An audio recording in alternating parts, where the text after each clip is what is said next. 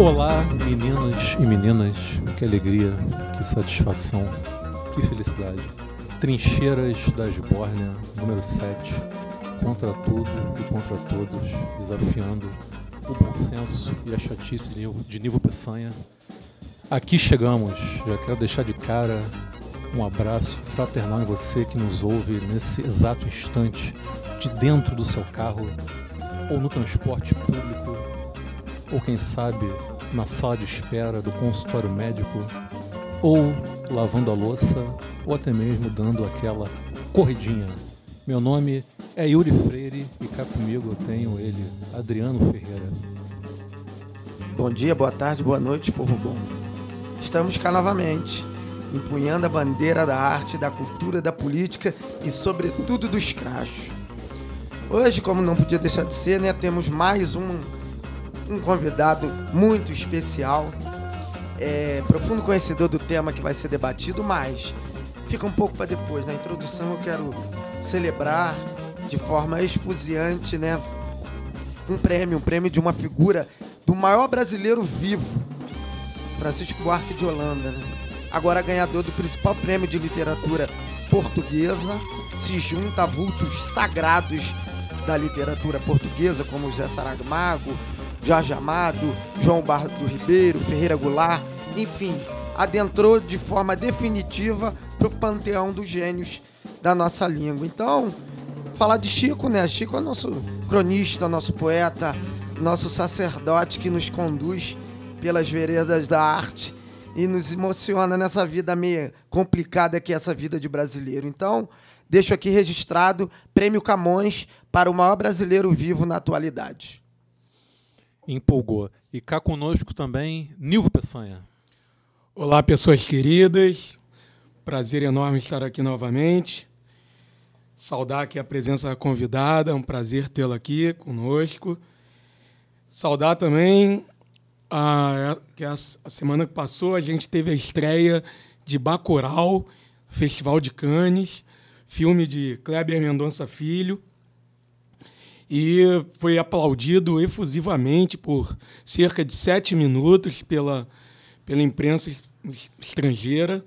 Então, a sessão de gala. Então, saudar essa, esse brilhante cineasta nacional que está sendo perseguido, já vinha sendo perseguido pelo governo Temer e continua sendo perseguido pelo governo Bolsonaro, vinha sendo perseguido pelo governo Temer em virtude do último filme dele, que teve repercussão internacional, não só pelo, pelo ótimo filme que era Aquários, mas também justamente por, pela presença em Cannes, ele ter feito protestos contra o golpista que era Temer, né? agora recentemente tinha se tornado presidiário, mas como no Brasil presidiários do quilate dele ficam pouco tempo, é, então já não é mais presidiário.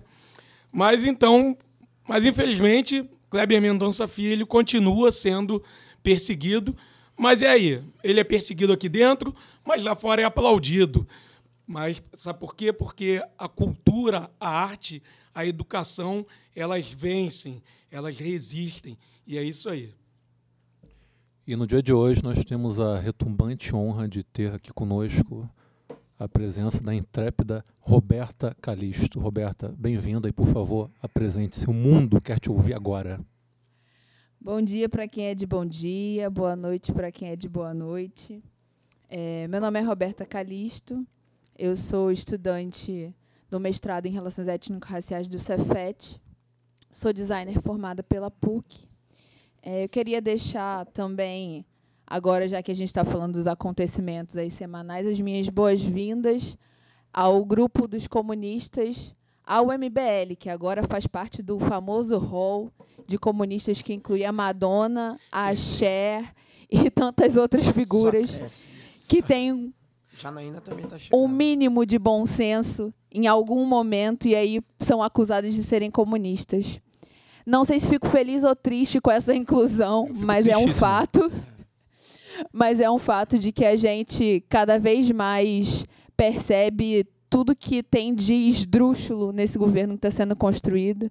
E defender a educação agora é ser comunista. Então, que bom que somos todos comunistas e que venham mais comunistas defender a educação. Yuri, eu sou comunista. Tá fácil ser comunista agora, hein? Acho que eu vou fazer o caminho inverso. Então. Cirista é comunista? Essa pecha de Eis a questão, cirista é comunista? essa é- pecha de É, Cirista é maoísta, Tá certo, porra. é. A Essa Janaína Pascoal é comunista. Eu, como tenho os pés fincados nessa terra, então eu ostento a minha, minha luta política, cerrando fileiras com os bolcheviques e o cirismo. Puta que Jamais imaginei ouvir MBL e bom senso na mesma frase. Traidores da pátria, inclusive. Olha só, alguns recados aqui. Primeiro, estamos nas redes sociais, facebook.com.br trincheiras das Bórnia, instagram.com.br trincheiras das Bórnia, twitter, arroba esbórniacash. Temos agora ouvintes em Israel, então eu queria saber o que estamos fazendo de errado. Estou muito preocupado com isso. Seja como for, Palestina Livre, para quem estiver nos ouvindo de Israel. Tivemos, tivemos aqui alguns recados de seguidores no Twitter, começando pelo, pelo Matheus Reim, desculpa se a pronúncia estiver errada. Ele elogiou a gente e tal, disse que tinha acabado de conhecer o podcast. E comentando o último episódio, né, nossa conversa com o André Mansur, ele disse que ele lembrou né, que Septiba, o bairro de Septiba, foi palco da primeira novela a cores gravada na TV brasileira, O Bem Amado, em 1973. Paulo Gracindo. Paulo Gracindo. E Dias. Gomes, Sim, grande Dias comunista Gomes, Dia- Dias sim. Trincheiras das Bórnias também é cultura. Não é da minha época, não, mas eu vi no quarto, vale a pena ver. Sem novo, dúvida. que Editor, eu vi. Teve também Inclusive, um. muitas falas do Dorico Paraguaçu casariam com falas do, do, do nosso, nosso querido Boldonaro. Eu costumo dizer que o Brasil hoje virou uma, met- uma metáfora esgarçada do que foi Pô, sucupira. fudeu, agora vai ser o Dias bem Gomes. amado o tempo todo aqui, porque eu fui citar essa porra.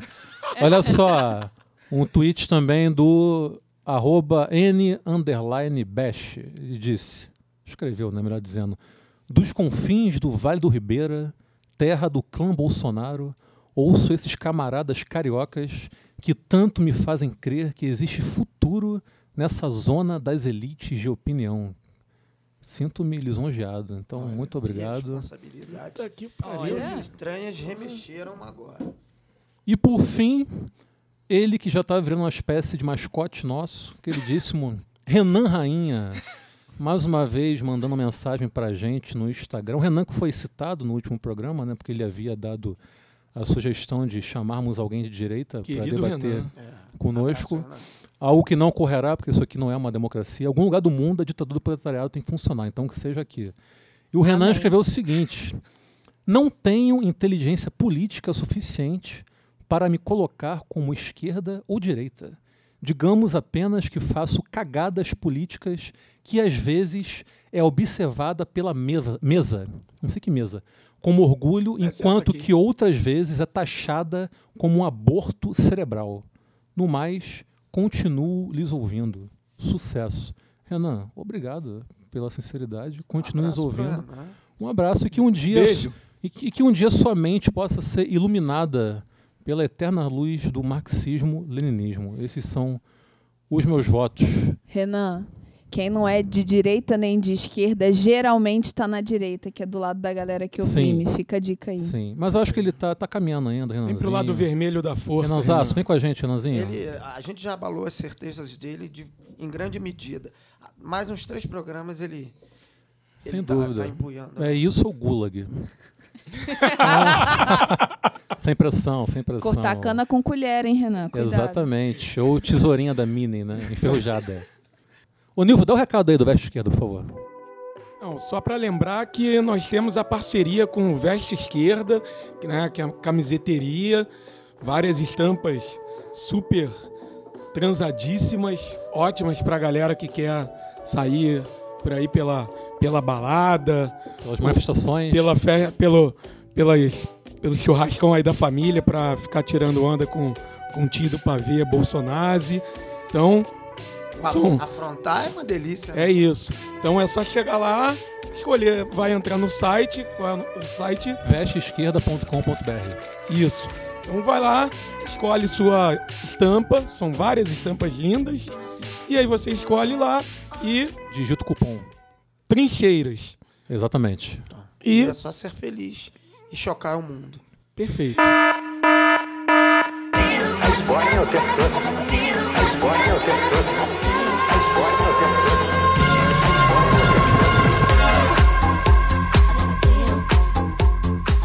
Então é isso, o Sbornia News, que eu espero que não esteja datado quando esse programa for ao ar. Nunca será.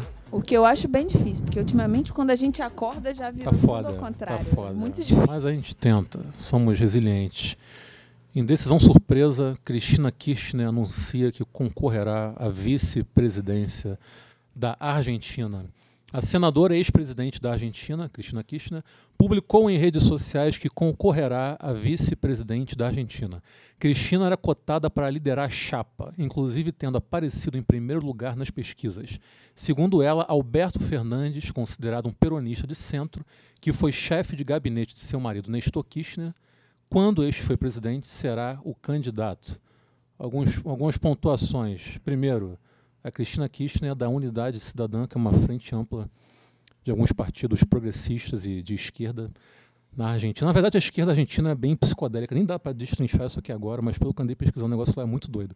Inclusive, o Partido Comunista Argentino está nessa frente. Um deles, porque existe um Partido Comunista Argentino pró-peronismo e outro anti-peronismo.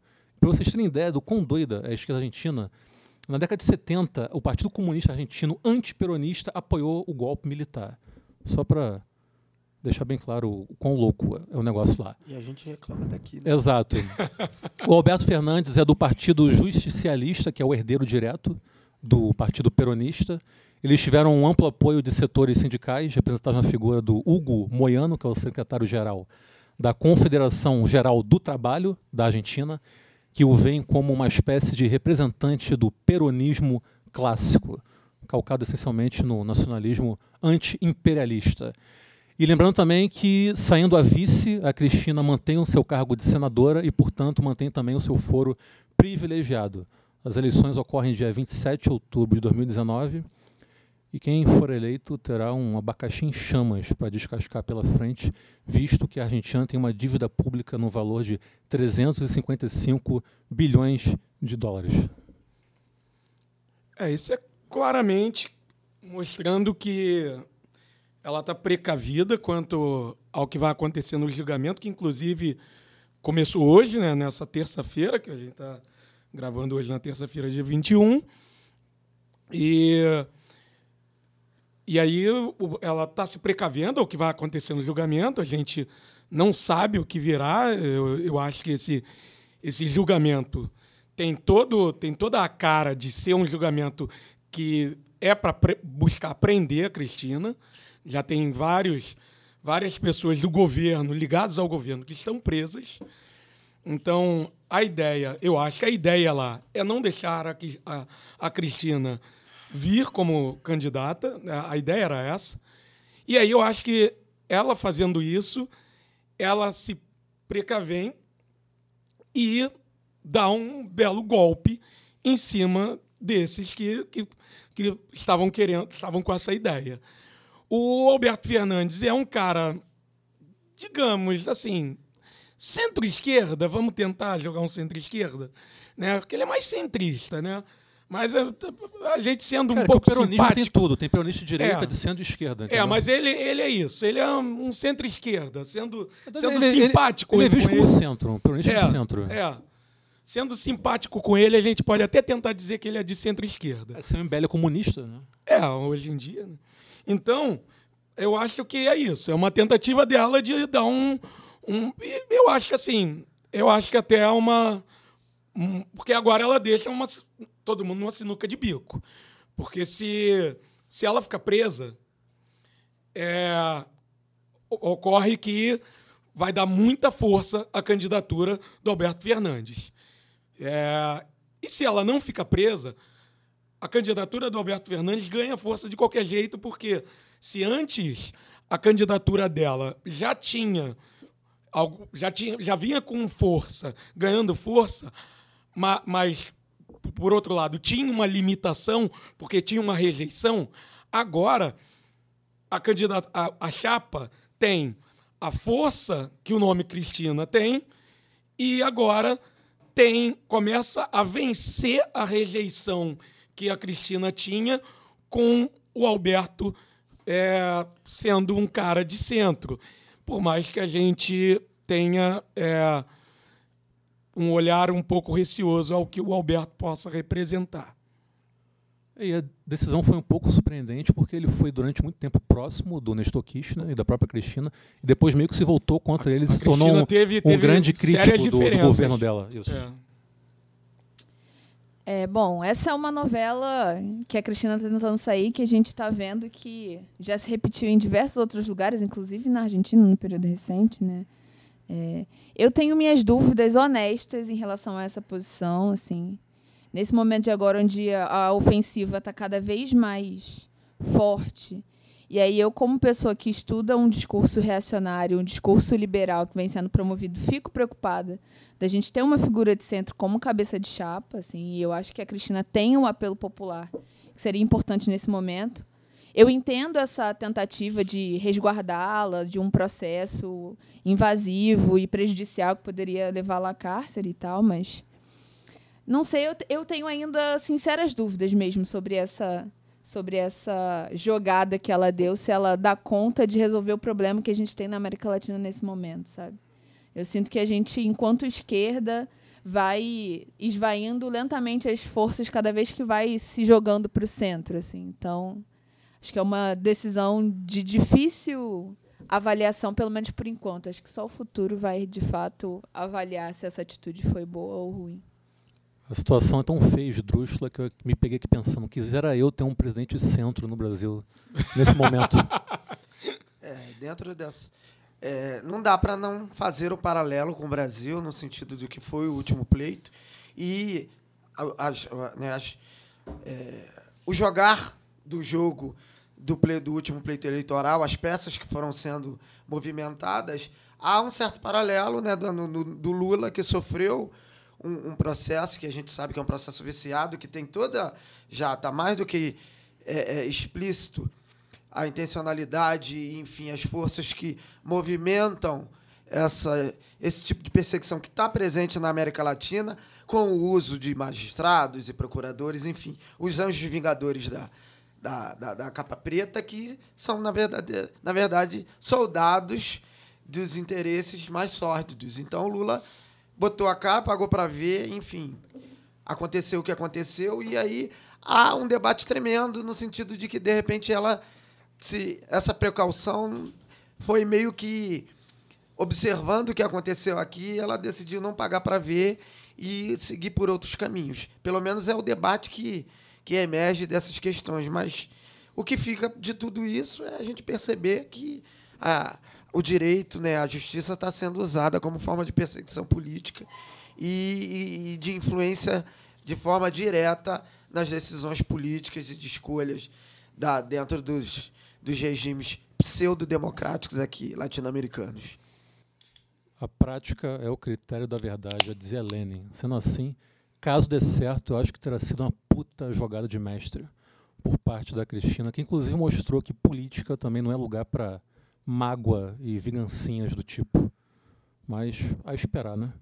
Vamos lá, duas notícias em uma envolvendo o nosso queridíssimo e velho conhecido Flávio Bolsonaro. Não aguento mais falar o nome desse filho da puta, Flavinho cara. do desmaio. Mas o Nilvio adora ele. Lindo, Puta que o lindo. pariu. Vamos lá.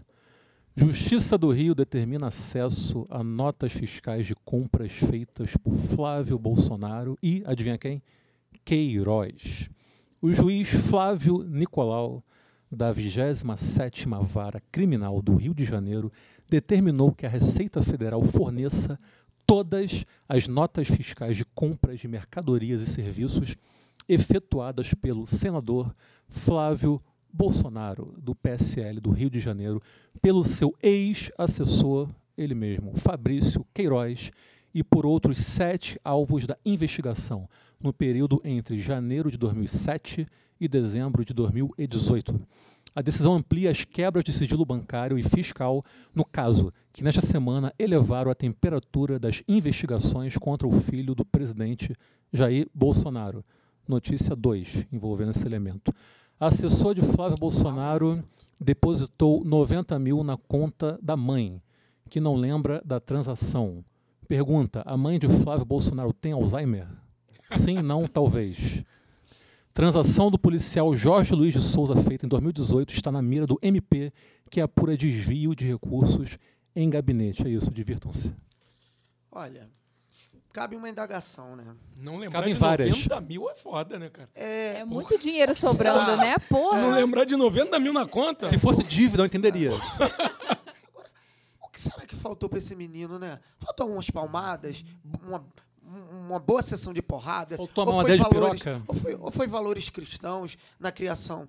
Quando ele começou a dar indício de, de- de ser ladrãozinho, se ele tomasse um corretivo do pai, eu acho que ele poderia se tornar um- uma pessoa de bem, né? Eu acho que faltou isso, porque, Ah. olha, a vida pregressa desse mau elemento tem uma ficha corrida já que, sinceramente, eu, eu, eu desafio qualquer imbecil que engrossa essas fileiras dessa horda de idiotas ainda que bate palma para essa família esdrúxula a dizer que o papai dele não sabia. Porque se o papai não sabe, é brincadeira, então ele não pode ser nem presidente, porque ele convive e tem os filhos debaixo da sua, das suas asas há quanto tempo e não percebeu esse nível de corrupção e de ladroagem no seio da família? Então ele é um, é um imbecil que não tem condições mínimas de, de, de, de ser gestor nem do, do, do, do, do- da- do síndico de prédio, né? Porque se ele não conseguiu enxergar isso, então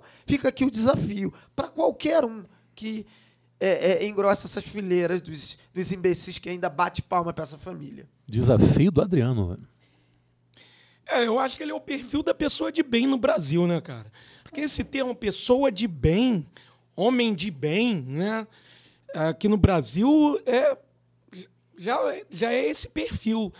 Um perfil bem hipócrita, né, cara? Porque é isso. Normalmente, geralmente, essa coisa, pessoa de bem no Brasil, normalmente vem assim: gente que fala pra caramba nas redes sociais, fala pra caramba no dia a dia, mas por trás guarda alguma coisa bem obscura, como é o caso de toda a família Bolsonaro. Né? Tá aí. É, a gente já vinha batendo, né? to- toda a esquerda, todo mundo que faz críticas ao Bolsonaro, a família Bolsonaro, já vinha mostrando o, o enriquecimento que esses, não, não só esse ladrão, como esses ladrões. É uma família inteira, é uma quadrilha. A família Bolsonaro é uma quadrilha. Há um enriquecimento através de negócios escusos com imóveis. Né? E não só com imóveis. A gente antes falava de imóveis. E agora a gente está vendo que há também negócios escusos com milicianos. Ou seja, é uma família de bandidos.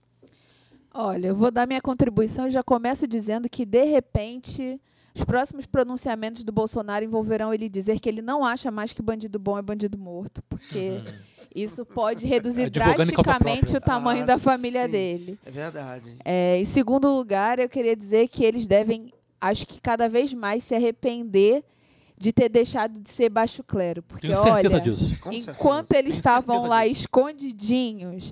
Acho, sei lá, eu acho que o Bolsonaro achou que ser presidente era tipo ser dono do Brasil, andar Isso. escritura, ele ia fazer o que ele quisesse. É isso. Ninguém contou pra ele que tinha um monte de coisa pra administrar junto, ele tá ficando enlouquecido no meio dessa coisa. E o Flávio Bolsonaro, então, gente, assim, aliás, dos filhos, eu não sei qual é o mais maluco, né? O Bolsonaro já não sabe, já chama de filho 1, 2 e 3 para não confundir ninguém. Não sabe quem é o, o, o menino que tem namorado, o menino que tem Pau pequeno. que fala bosta É e o que que tem tem pau pau pequeno, o que é viado ou o que é ladrão? Tem uma variação. Acho que para caracterizar fica melhor dessa maneira, né? E pelas minhas contas, pelo que a gente tem visto ultimamente, não só eles gostam de atacar quem fala, quem supostamente mama nas tetas do governo, como inclusive ultima, recentemente saiu uma notícia de que eles têm 13 parentes mamando nas tetas do governo federal. Então temos aí mais um ponto de contradição dessa família que não cansa todo dia de chorar e que devia ter voltado há muito tempo para o buraco de onde nunca devia ter saído. Porque se Bolsonaro uma vez disse que ele não servia para ser presidente, só servia para ser capitão do exército e até do exército ele Nem foi pra isso, expulso.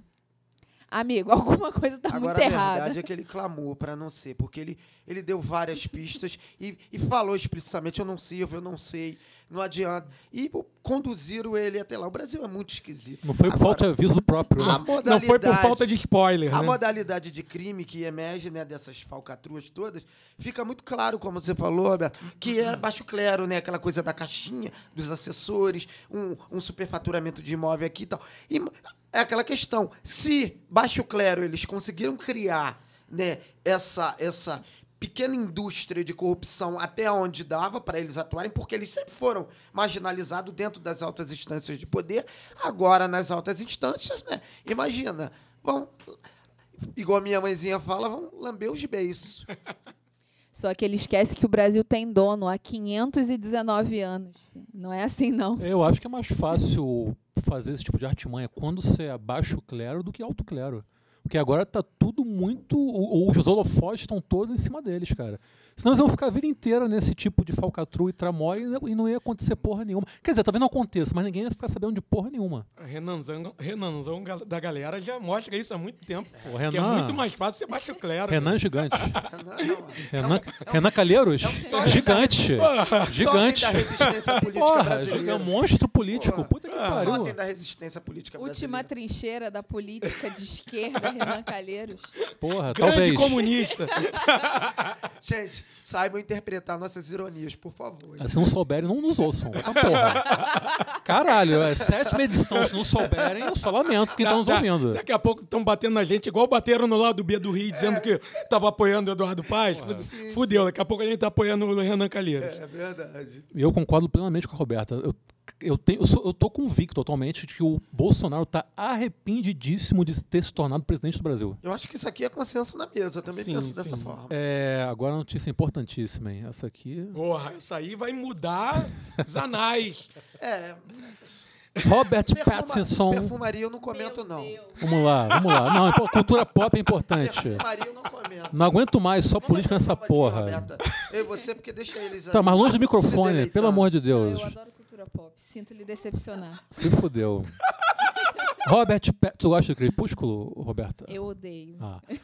Robert Pattinson cotado para interpretar Batman em The Batman. The Batman chega aos cinemas em 25 de junho de 2021 e conta com a direção e roteiro de Matt Reeves. Ele que dirigiu Planeta dos Macacos, O Confronto e Planeta dos Macacos, A Guerra, além de Deixe-me Entrar. Esse Deixe-me Entrar é a versão de um filme sueco de terror Sim. muito bom chamado Deixa Ela Entrar. É que o americano é um povo muito burro e preguiçoso, então tu- tudo que é filme foda, estrangeiro, eles têm que fazer uma versão. Mas a versão americana galera- é muito boa também. Uma a versão americana bosta. bosta. Não, a versão americana é muito eu boa. não Ele conseguiu vi, fazer uma boa Não vi versão. e atesto, isso é uma Não, bosta. é boa, é boa, é boa. eu tenho vi. muito preconceito com o Eu remake que, que Não, eles eu fazem. vou fazer uma pergunta honesta. Pode até ser boa. É melhor do que a versão Óbvio original? Não, não é. Óbvio não é. não. Não Nunca é, não é. Então por Eu que, não é, deixa a versão porque é original? preguiçoso e burro, Mas, sabe comer mas não Big é, Mac não gigante. é igual, por exemplo, Old o, Boy. o Spike Lee com o Old Boy. não, que é um Spike lixo. Lee de Old aquilo Boy é um ali, lixo. lixo, o, Aquilo ali, o, o Spike Lee tinha, ficado, tinha ficado preso por uns seis meses por ter feito aquela porra. Mas o, o Robert Pattinson, assim, quando saiu, cara, eu torci Não, logo primeiro, um pouco primeiro de o tudo, nariz. pra que outro filme do Batman? Pra começar. Ah, cara, porque Pra assim, o quê? universo DC tá, tá aí... tá se expandindo, igual não, o universo... tá se expandindo não, né? Não, não tem se expandir porque não, não existe o universo DC ainda. Porque o universo DC tentou fazer o... o- tentou não, eles não souberam nem copiar o que a Marvel estava fazendo. Né? A, Marvel fez um trabalho, pô, em termos de blockbuster, fez um trabalho sem igual. E aí a DC fez, o- fez justamente o, o inverso do que a Marvel estava fazendo. A Marvel começou fazendo é, um trabalho de formiguinha, apresentando um, um personagem aqui, um, perso um personagem ali, e daqui a pouco ela, pum, mostrou o, o grupo, os Vingadores. A DC não. Ela apresentou, chegou lá, fez um Batman vs Superman que foi horroroso, e daqui a pouco ela foi Mas a, trilo- Liga da a- Justiça. a trilogia do Nolan é boa, podia terminar ali o Batman. Então, sim, mas não vai terminar porque porque os fãs são os fãs de Batman. Vão querer sempre ficar vendo Batman. É, é a mesma coisa você querer É, é igual o 007. Vai- Vai ter 007 até não aguenta mais. Não vai acabar o filme de super-herói, cara? Não aguento mais. Não, não vai, acabar. cara. Puta Não que vai pariu. acabar. Porque assim, é um gênero que. que... Não, Uma hora vai se esgotar essa porra, não é possível. Não, cara, é assim, só vai se esgotar se a galera não, não, não souber fazer. Porque, por exemplo, o que vem agora, o Coringa. É um, é um puta filme que eles vão fazer. E eu acho que esse é o caminho do gênero de super-herói. É pegar e fazer o quê? Um spin-off. é pegar e fazer é, uma variedade de, de filmes, uma variedade de, de subgêneros. né? Pegar, por exemplo, é, pegar um, um filme de terror de super-herói, pegar um. Agora, por exemplo, o filme do Co- Co- Coringa é, é um, um gênero totalmente. é Não, um pra mim é drama. Aquilo ali, aquele trailer pra mim é de filme Sim, de drama. sim, é um e filme de tomara que a drama. pegada seja um filme de drama e não um um super-herói. É um Tô filme de drama. isso. Então, eu acho que esse é o caminho do, do. Por exemplo, Deadpool. Deadpool foi uma pegada totalmente diferente do que a gente estava vendo. Então tu ficou feliz com a, com a escolha do, do Crepúsculo lá pro. Do Robert Pattinson. Ah. Eu, eu não, não ficar feliz não é, não é o Não é o termo, termo. com- correto. Mas eu acho que é é uma- é uma- foi uma boa escolha, porque ele, ele vem fazendo bons papéis, escolhendo bons projetos para se descolar do crepúsculo. Eu acho que ele já não é um- aquele. Aquele, vampirinho branquelo que a gente vai vampirinho, é. crescer, né? E, sinceramente, é, Robert Pattinson, depois de George Clooney e Val Kilmer, dificilmente você vai ser o pior de Clooney com mamilo, né? Aquela fantasia com Olha, mamilo. honestamente, eu tenho, eu tenho pensado e visto algumas coisas. Pra mim não é difícil deixar o Robert Pattinson bom ou ruim como Batman, porque pra começar eu gosto muito pouco da DC e especialmente idem. do Batman. Então assim, também, se quisessem colocar o Bozo pra ser o Batman, pra mim Batman é um burguês safado, né? ia- é, o Batman, Batman é um tipo, os males de safado, Gotham são todos causados pelo Batman. Ele Exatamente. podia só doar dinheiro safado. pras pessoas e deixar Gotham Pô, o se Coringa é muito mais legal. O sozinho. Coringa queima Muito dinheiro, mais porra. legal, Muito porra. Não, os, os vilões do Batman, cara, era venenosa quer salvar a natureza e o cara vai lá bater nela. É, é ecossocialista, né? Era venenosa, é ecossocialista. Batman, ele é o, ele é o Dr. Freeze quer salvar a A esposa, esposa, dele. Grande Arnold Schwarzenegger. E o cara não deixa ele viver. Esquerdista. É O Batman é milionário. um momento de reflexão.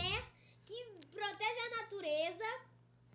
Que Exatamente. tá nem aí pro Batman. É Que é isso. só o lugarzinho dela. E ele vai lá encher o saco dela e bater nela. Francisco desabafando aqui, é isso. Grande contribuição, muito Grande sólida. contribuição. Só espero que o microfone tenha captado. Boa noite. Acabou essa porra? Boa noite. Acabou Francisco. essa porra? O Adriano- Se entrar em gote, eu levanto e vou embora. O Não, Game Adriano, of Thrones não. o Adriano tá puto porque ele parou em National Kid. Então, de lá pra cá ele não se atualizou. Se entrar em gote, eu levanto e vou embora. Agora, ainda sobre o Robert Pattinson. Eu vi um projeto que ele vai fazer, que ele fez já, que me deixou muito interessado. Um filme chamado The Lighthouse, novo filme do Robert Eggers, que é o cara que dirigiu A Bruxa, que eu não vi ainda, mas dizem que é muito bom. Tu viu A Bruxa, Nilvio? Via Bruxa, excelente. Eu não a vi, dizem que é muito bom. E é um filme estrelado por ele e pelo William Defoe, que é um cara que eu adoro, porque ele tem cara de psicopata. E é um filme que foi filmado com câmera 35mm, emulando tecnologias da década de 20 e 40. Então ele tem um visual todo granulado e retrô. E o filme estreou hoje em Cannes e foi aplaudido de pé e disseram que a atuação da dupla de protagonistas tá foda pra caralho. Então esse projeto dele me interessa muito mais do que o The Batman. Eu quero só fazer Fala, um Roberta. apelo geral Pode apelar à vontade. ao Robert Pattinson, porque ele tem, no começo Ele da carreira ouvir, dele... fica tranquila. Não, não, é pro mundo em relação ao Robert Pattinson, especialmente aos diretores e autores do mundo. Se vocês escreverem qualquer papel que envolva a pessoa mais bonita que vocês já viram na vida, não é o Robert Pattinson. Porque quando ele foi Cedric no Harry Potter, o Cedrico era o cara mais bonito da escola. Quando ele foi o tal do vampiro de Crepúsculo, ele era o cara mais bonito que a Bela já tinha visto. O cara parece um atropelamento de trem, gente. Ele só é branco. Parem. Cara, em inglês é tudo feio. Em inglês é um povo muito feio. É que é muito casamento consanguíneo, né? o cara- Monarquia. Você já reparou? Reparem, o nariz dele é torto para um lado e o queixo para o outro. Assim, é, ele é muito, Ele é muito mal esquisito, esquadrinhado, muito cara. O- O lobisomem era muito mais bonito. Qual é o nome daquele maluco? Não, não Sim, lembro. o Jacob Isso, Jake. Jacob, ele. Ele fez Harry Potter? Ou... fez, ele fez o não. Cedrico Diggory. E ele já era. Ele, já- ele já era famosinho com o Crepúsculo? Não, não. Ah, foi antes. Foi, Foi, antes, foi bem antes, bem antes. Pô, valeu, Roberto, pela informação. Então é isso. Podemos ir para pauta principal. Podemos? Ufa. Ufa, não, que agora eu vou falar pra caralho. Vai se preparando aí. já se prepara mesmo. O negócio é o seguinte: muita água já rolou nesses últimos 20 dias, 20, 30 dias, embaixo dessa ponte ingrata que tentaremos atravessar, onde discutiremos e debateremos governo Bolsonaro e sua relação com a educação pública brasileira. Então, eu vou tentar, primeiramente, fazer aqui uma breve síntese de tudo o que ocorreu nesses últimos 20 dias, mais ou menos, para depois, então, adentrarmos a pauta principal dessa edição número 7 do Trincheiras das Borne. Então é o seguinte, ó. Até preparar a garganta aqui sob o medieval pretexto de que as universidades públicas são antros de balbúrdia e gente pelada, e aqui eu já abro um parêntese, porque eu fiquei cinco anos dentro de uma universidade federal, não vi uma bundinha sequer. Acho que essa galera está vendo muito American Pie. O excelentíssimo ministro da Educação, Abraham Tem uma torta de Weintraub, morango, né? nada, anunciou por intermédio do MEC o bloqueio de 30% dos recursos para todas as universidades federais, após ter sido comunicado a princípio que tal bloqueio só se direcionaria a UF, UFBA e UNB. Essa extensão dos cortes foi chamada cinicamente de bloqueio técnico e isonômico. Van Traub também alegou que ambas as três instituições supracitadas apresentariam fracos resultados acadêmicos, apesar de estranhamente estarem ranqueadas no top 20 de melhores universidades do Brasil e figurarem entre as 11 instituições nacionais que mais expandiram o número de artigos no decênio de 2008 a 2017. Ou seja, há indícios brutalmente claros de que o corte anunciado pouco ou nada tem de relação com questões técnicas e muito menos isonômicas, sendo puramente ideológico e parte integrante de um desgoverno que visa aniquilar não só a educação pública, como toda forma de produção científica, visto que Jair Bolsonaro e toda a camarilha de imbecis que o rodeia possui evidente repulsa pelo acesso e a elaboração de conhecimento, exceto nos casos em que envolva a formulação de fake news. Alguns dias após o anúncio dos cortes na educação, houve um registro de alta nas ações dos principais grupos educacionais privados do Brasil mesmo com a bolsa registrando um período semanal de baixa, o que também demonstra quem irá sair ganhando com o desmonte das universidades públicas e o consequente fortalecimento da iniciativa privada. Por fim, o MEC emitiu uma nota afirmando que haveria o já famigerado contingenciamento dos gastos totais das universidades federais no valor de 3,4% referente a despesas não obrigatórias, que entrariam na categoria de verba discricionária. Acontece que essas verbas representam aproximadamente 14% do total de investimentos, ou seja, quase 7 bilhões de reais. Entram nesse grupamento despesas como conta de água e luz, salário de terceirizados, bolsas e até mesmo investimentos em infraestrutura. Resumo da ópera: a ideia é eliminar a verba referente aos elementos que são plenamente vitais para o funcionamento de uma universidade, a sucateando de forma vagarosa e gradual numa cruel e sufocante morte lenta. Roberta Calisto, frente a esse dantesco cenário aqui apresentado, lhe pergunto: de que armas dispomos para enfrentar o desmonte da educação pública no Brasil, que é o que tudo indica deverá ser iniciado pelas faculdades federais? Desafio do tamanho de um trem essa pergunta, né? De leve. Mas eu acho que nesse momento, assim, o que a gente pode é, construir como alternativa mínima é, diante desse cenário que é tão difícil para nós e, é, o- e o desafio que a gente tem é ainda maior é o diálogo. Eu acho que durante muito tempo a gente precisa de fato fazer uma crítica e entender que durante muito tempo a universidade se pôs por trás dos seus muros. A gente teve muita dificuldade, apesar da gente ter colocado muita gente para dentro do muro da universidade, o diálogo para fora desse muro ficou muito dificultado. Assim, foram virando várias bolhas, apesar de grandes, apesar dessas manifestações todas que a gente viu serem muito grandes. Eu começo sempre a dialogar com as pessoas e perguntar para elas por que, que elas acham que esse monte de fake news de gente pelada e de orgia cola com determinadas pessoas. com determinadas pessoas que, inclusive, nunca pisaram no espaço universitário, mas Sim. pessoas que, inclusive, é, sequer tiveram alguém de um espaço universitário que dialogasse com elas sobre o que, que se passa dentro daquele espaço. Sim. Então, acho que a gente precisa, nesse momento, não só ir para a rua, e eu acho que a rua é sempre o espaço fundamental para onde a gente vai levar nossa insatisfação, demonstrar é, tudo aquilo que a gente espera de um governo, mas a gente precisa, de fato, dialogar com essa população, com esses. Aqui falando de Campo Grande, 75% de pessoas que votaram no Bolsonaro. E a gente sabe que tem muita coisa envolvida nisso, a gente sabe que tem um projeto de milícias que comandam o Estado, mas a gente sabe que tem muita gente que acredita também nisso que supostamente acontece dentro dos espaços federais. Aliás, gente, vamos combinar. Se o povo consegue bolar back, fazer orgia, ainda produzir 90% da pesquisa que rola no país, a gente está falando de uma eficiência nunca antes vista na história Monstruosa, né? mundial. Assim. Mas acho que a gente precisa, de fato, levar o que, que a gente está pensando e o que está sendo produzido na Universidade Federal para outros espaços. A gente tem que entender que não adianta a gente fazer as descobertas e não sair no jornal, porque a mídia não, não apresenta o que a gente tem é, produzido, não apresenta a capacidade imensa que a gente tem é, de produção biológica, não apresenta a capacidade imensa que a gente tem é, de, de inovação na medicina, o reconhecimento internacional que a gente tem em áreas da química, da física, da história. A gente produz muita coisa boa, mas a síndrome de vira-lata às vezes barra a gente de fazer qualquer coisa diferente disso.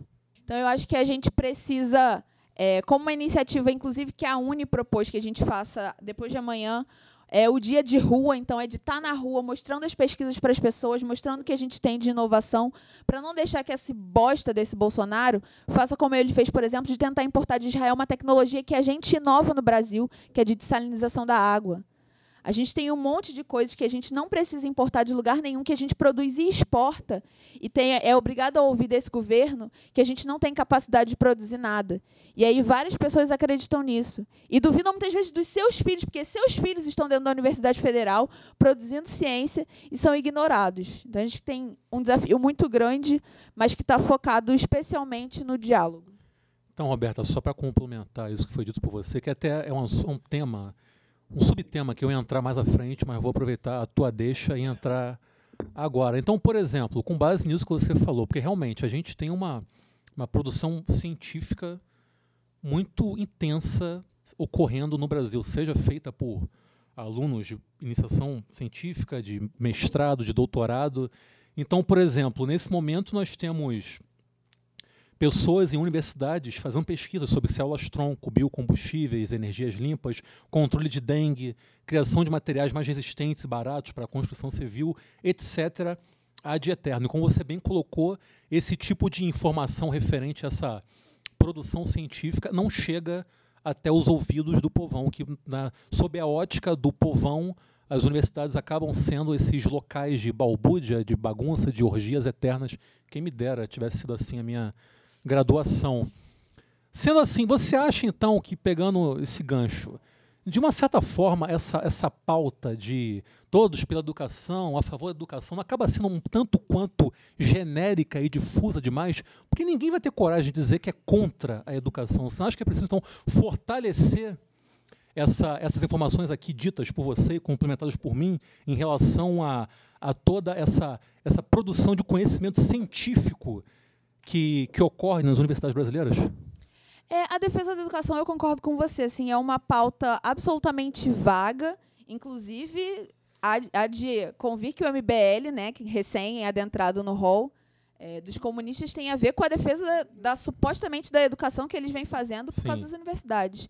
A gente tem que entender que, sobretudo no Brasil, é, as universidades são um espaço que foi muito e continua sendo muito frequentado pela classe média, a classe média bastante alta, né? Sem dúvida. É, o Bolsonaro deu um tiro no pé absurdo quando ele resolveu promover esses cortes, porque ele tem uma base que é muito difusa, né? Ele tem uma base que não consegue dialogar e ele não consegue nunca promover uma pauta que tenha acordo entre todo mundo que elegeu ele, entre bancada evangélica, bancada da bala, bancada conservadora, bancada sei lá do que, enfim. E aí o que no final das contas acaba acontecendo é que quando ele ataca a educação visando atender a demanda de certos interesses, como do Paulo Guedes e da irmã dele, que tem uma educação privada aí pra, pronta para oferecer para nós, o que acontece é que várias pessoas dessa classe média, cujos filhos estão na universidade, que esperavam só que tirassem os pobres da universidade, estão sendo tirados também das universidades. Porque investimento em pesquisa é investimento em quem tem mestrado e doutorado, que, infelizmente, até esse momento, ainda não são, em sua grande maioria, os filhos da classe trabalhadora. Assim, é muito triste também para esta classe média perder esse tipo de espaço dentro da universidade. O Bolsonaro foi burro de atacar centralmente todas as universidades do Brasil dessa maneira tão absoluta, inclusive porque, nesse momento, esse tipo de corte afeta muito mais as faculdades e, é, e os cursos de, de, exatos do que os cursos de humanas que ele diz tanto que ia afetar. Porque, afinal de contas, no curso de humanas, você precisa do professor, as pessoas sentadas e a xerox. Para você conseguir um laboratório de química, um laboratório científico da medicina ou da física ou do que quer que for, esse estudo sai muito mais caro do que o curso de humanas. No final das contas, afinal, resistiremos. Eles é que estão sendo prejudicados. É, em relação ao que você falou, Roberto, e aí meu, eu falo mais no, no sentido de insegurança e de inquietação do que propriamente ter respostas para minha, as minhas autoindagações, quando você cita a questão do diálogo, da, da necessidade de dialogar com a sociedade para fazê-la ver questões relacionadas, questões mais profundas.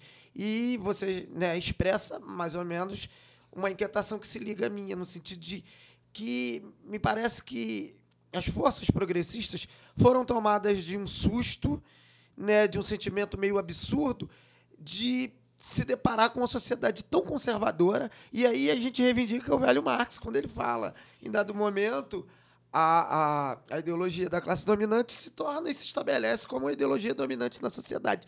Os anos que tivemos de algumas conquistas sociais, é, parece que a, aparentava que tínhamos fincado marcos de que não seriam mais é, é, abalados. Os marcos já estavam dados, a, a, a, os filhos da classe trabalhadora estavam adentrando na universidade, e isso por si só já, da, já daria uma consciência de que todos reconheceriam essas conquistas e zelariam por isso. E aí você vem uma onda de chorume que vem inundando o Brasil e a gente fica perdido porque você vê uma adesão em massa a uma ideologia totalmente contrária.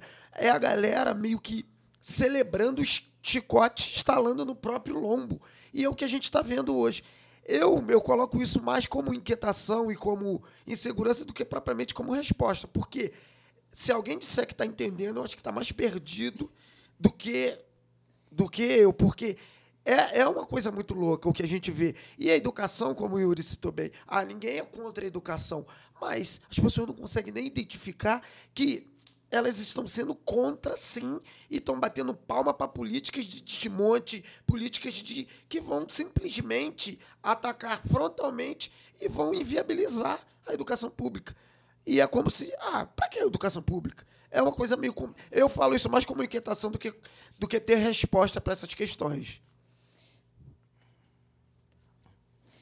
Olha, é, resposta, resposta realmente eu acho que ninguém tem. Assim, resposta só tem o Bolsonaro porque ele sempre tem resposta para tudo.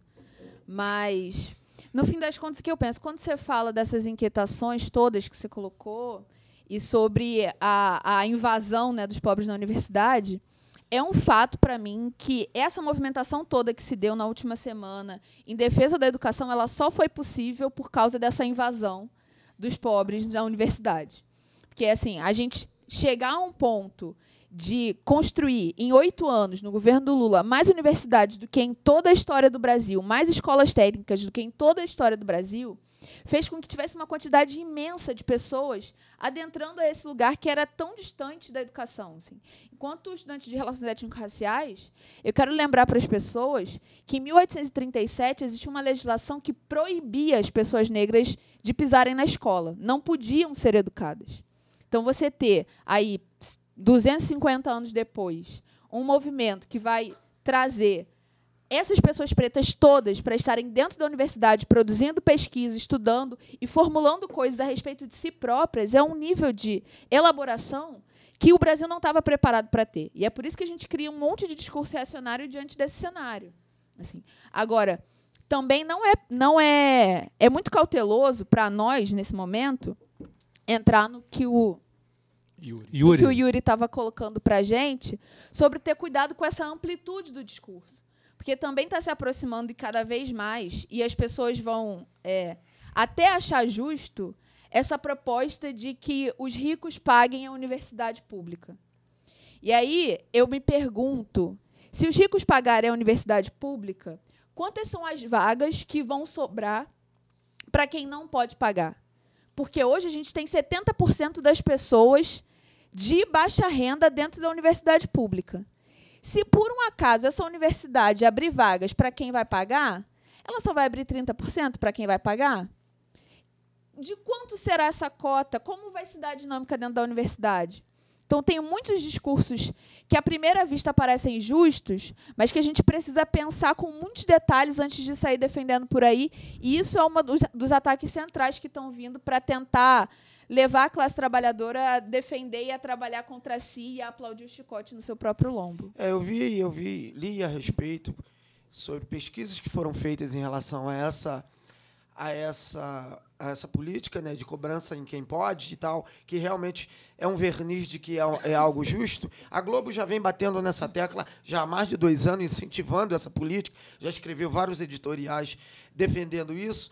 E aí eu já vi ele, é, é, estudos feitos de que, primeiro, a- a- o que o, o montante que, se arre- que pode ser arrecadado com uma cobrança né, de quem pode pagar, e isso fica até difícil de mensurar, mas se você estabelecer, é algo em torno de 3%, 4% do orçamento total. Então é meio que irrisório.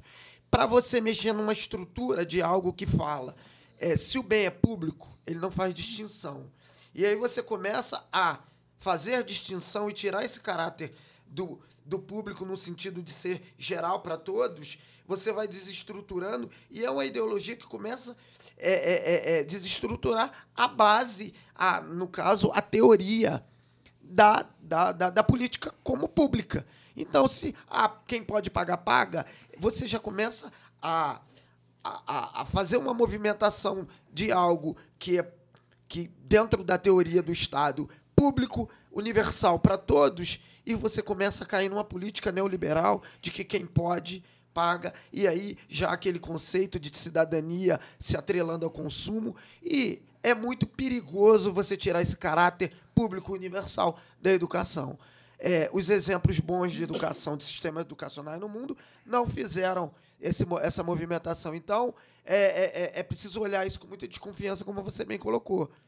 Inclusive, os grandes sistemas educacionais do mundo, reconhecidos, que tanto são defendidos, tipo Finlândia, inclusive tem universidade gratuita para todos, Sim. sem vestibular. Sim. Assim, é, um, é um outro caráter. Cuba também. Vamos falar de Cuba, né? Vamos dar Sim. moral pra Cuba. É, não, né? mas é porque aí vem o discursinho reacionário Sim, e o cara vai falar, porque Cuba é comunista. Não, Finlândia Exato. tem é, é, esse expoente da esquerda. tem, cara. tem acesso uma universal. universidade que é acesso universal, Exatamente. sabe?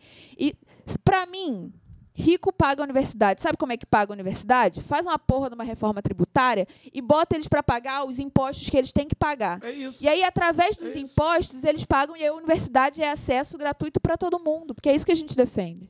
Taxa a porra do, do, do rico com, com, com a reforma tributária justa, e aí sim ele vai estar pagando. Se a gente começar a buscar os espantalhos que envolvem o debate em relação à educação, são muitos espantalhos, são muitos esqueletos no armário que você começa a pesquisar e aí sai do, do plano do senso comum.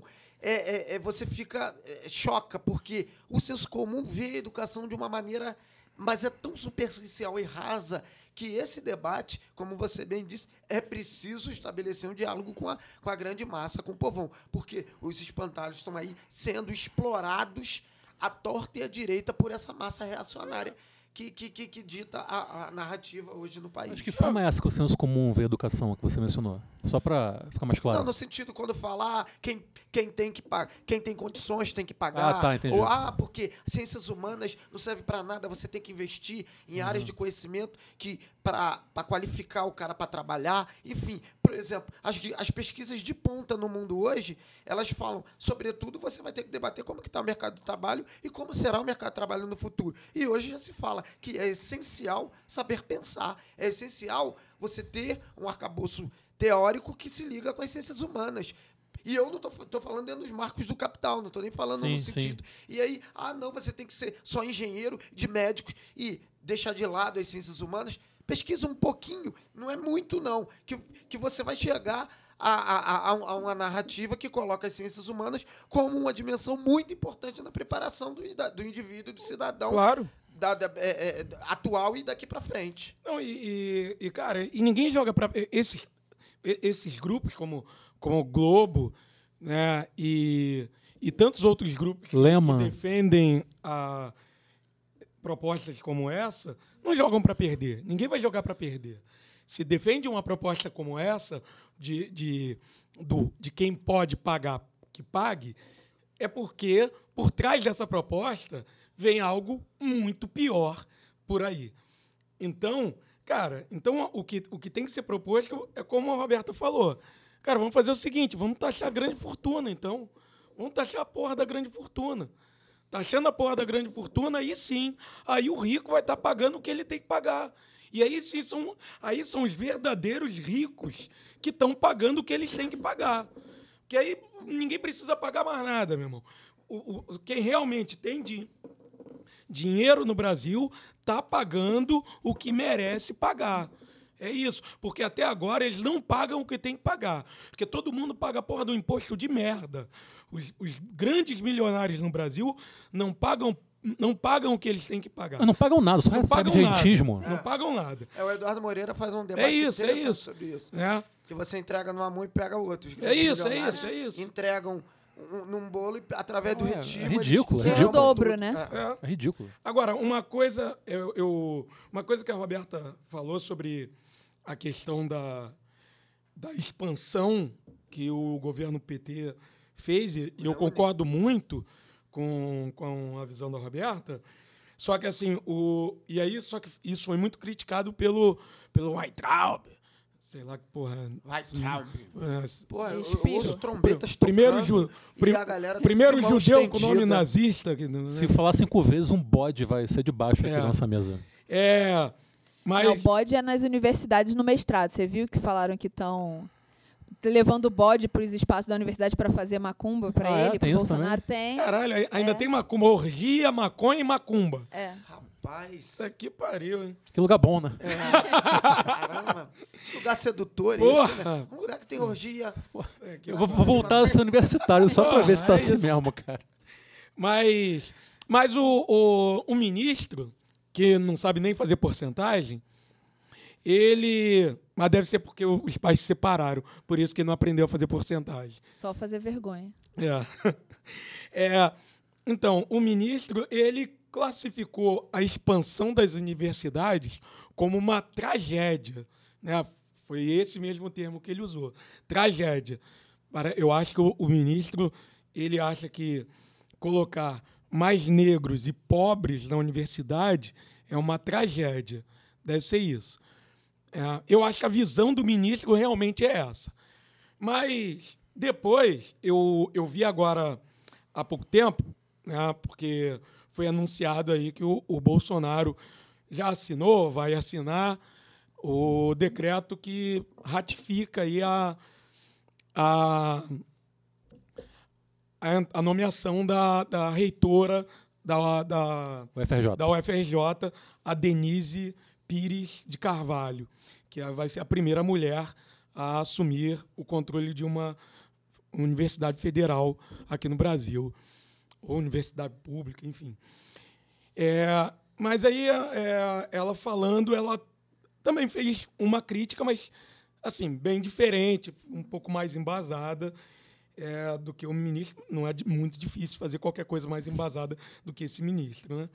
Então, ela, a a crítica que ela fez foi o seguinte: foi que houve essa expansão, mas a universidade não se preparou, não houve um preparo em termos de estrutura né, para essa expansão. E assim, e aí eu gostaria que você né, comentasse é, isso, é, essa crítica, assim, tanto a crítica do ministro, que eu acho que é uma crítica esdrúxula, já que esse, esse ministro é uma pessoa esdrúxula, eu acho que é uma pessoa que não deve mais existir na face da Terra, Concordo. e, é, E, essa, e a crítica da, da Denise Pires de Gaspar, de Carvalho, que, assim, que eu saldo como a primeira mulher a ser reitora de, da de uma universidade federal. Acho que é, é bem-vinda a presença dela. Bolsonaro saudou também. Não, não, ele não saudou. Saudou, Não, saudou. saudou não. Ainda disse que era homofóbico ele. Homofóbico. É, mas eu, eu saldo a, a presença dela. Eu acho que é bem-vinda. Bom, Nilvio, é, primeiro, eu não sei se eu quero comentar qualquer coisa do Weintraub. Não, primeiro que eu não gosto de bater palma para maluco dançar. Segundo que eu sei contar chocolate, então eu acho que eu já estou numa posição que eu posso pular para ele e dialogar com alguém que realmente vale a pena. Assim. Eu, eu realmente concordo que a gente tem vários problemas dentro da expansão universitária é, em relação à estrutura. Assim. A gente tem vários campos, várias extensões universitárias que tem um monte de problema de estrutura. Mas eu acho que a gente tem que entender também pela movimentação que isso foi, o que isso representou. Porque também grande parte das pessoas que criticaram essa estrutura vem de uma onda de pessoas que simplesmente não queriam aquelas pessoas da universidade.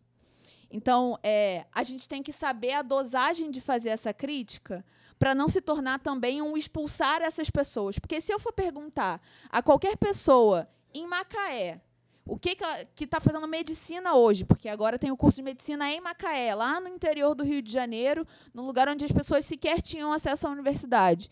Se elas preferiam ter uma estrutura é, razoavelmente precária, ou se elas preferiam não passar por ter três vagas e terem que se deslocar até o Rio de Janeiro, eu tenho certeza que elas dão conta de lidar com aquela estrutura que elas têm.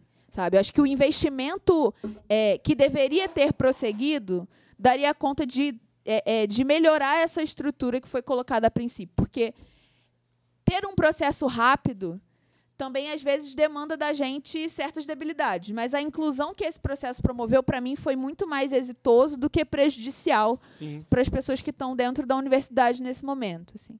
É, eu sou pró-unista, assim, então, com todas as críticas que eu tenho à ProUni, eu me formei na universidade mais cara do Rio de Janeiro, sem pagar um centavo. Então, assim, óbvio que tem críticas e, e do quanto isso gera uma financiarização da educação. Sim, mas o tanto de benefício que isso promove para uma série de pessoas que passaram a ter um diploma na mão, o investimento que isso fez na educação, a quantidade de pessoas que passaram a ter acesso ao tipo de, de espaço, que é o espaço universitário, que foi retirado da minha mãe, isso é uma coisa muito cara para mim. Assim. Minha mãe é uma mulher negra que tentou entrar na universidade, foi aprovada na, na, na Escola Nacional de Ciência e Estatística, e que ela trabalhava e fazia universidade. Ela praticamente foi expulsa da universidade pelos professores universitários que não sabiam lidar com pessoas que trabalhavam e faziam universidade. Então, assim, eu acho que a crítica, muito maior do que a falta de estrutura na universidade que a gente tem hoje, é, de estrutura física, né, de, de prédio, de fio, de luz, é a falta de estrutura, inclusive pedagógica, dos professores universitários que só sabem lidar com classe média alta para lidar com esses universitários que entraram agora, que vêm de longe, que trabalham, que têm dupla, tripla jornada, que têm filho, tem uma série de coisas que, inclusive, não eram normais até 2005, 2006. Ô, Roberta, indo rapidamente aqui para uma dimensão mais pessoal, que foi algo aqui que veio à minha mente enquanto eu ouvi agora sua fala. Você foi estudante da PUC, correto? Correto. E como é que foi ser uma estudante bolsista da universidade mais elitizada do Rio de Janeiro, onde que está repleta aí da, da fina flor da classe média alta e altíssima dessa cidade? Então, é uma experiência terrível, assim. Hoje, cursando Relações Étnico-Raciais, eu falo para as pessoas, né, que eu só sou preta há mais ou menos uns seis anos, assim. Aham. Meu pai um dia me contou que eu era preta. Até então eu era moreninha, né? Minha família é toda mais escura que eu. Meu pai é branco, então, em contraste, eu sou preta. Mas para o restante da minha família, isso não era um fato. Talvez se eu soubesse disso aos 17 anos, quando eu entrei na PUC, eu não teria ido, assim. Sim. Isso é, é bastante determinante assim para a experiência universitária que eu tinha de ser periférica, de ser preta, de ser mulher dentro daquele espaço. Mas assim, ali é um espaço de dinâmicas muito absurdas assim, Imagino. de, de pessoas que não têm a menor noção sequer de qual é o tamanho do Rio de Janeiro. Sim, assim. sim. De pessoas que nunca pisaram num ônibus, de pessoas que não têm a menor. Nunca precisaram lavar louça, nunca precisaram Sim. ter qualquer experiência. Assim. Você não imagina que fora dos filmes existe aquela pessoa, existe, nem existe. que ela tá tão próxima de você, sabe? Esse tipo de embate de professores que perguntam pra você se você sabe aquela parede esquerda do Louvre, pra mim foi muito chocante. assim. Confesso que chorei algumas noites e foi Dona Marli, minha mãe, que não me deixou largar a universidade chorando e sair correndo. Imagina, porque eu, estudei no FRJ, né? Eu fiz Ciências Sociais no FRJ, lá no IFIX. E, e, e Ciências Sociais no IFIX é um curso elitista pra cacete. A imensa maioria, galera, Zona Sul, Tijuca e arredores. E eu me lá- julguem, mas eu tenho muito medo do IFIX, Eu também gente. tenho, eu também tenho. E, e, e, sendo uma universidade pública. E lá eu já lidei com esse tipo de coisa esquisita. Na época eu morava em Bangu, tinha gente que não sabia que Bangu era um bairro do Rio de Janeiro. "Ei, tu mora em Bangu, uma cidade. Eu ficava muito puto. Meu irmão, vai se fuder, cara. Como é que o cara mora na porra do Rio de Janeiro e não conhece o mínimo da geografia local do, do lugar em que ele nasceu e vive a vida inteira? É uma galera muito presa naquele mundinho ali de Zona Sul, barra Lapa, barra Tijuca. E pra mim já foi chocante.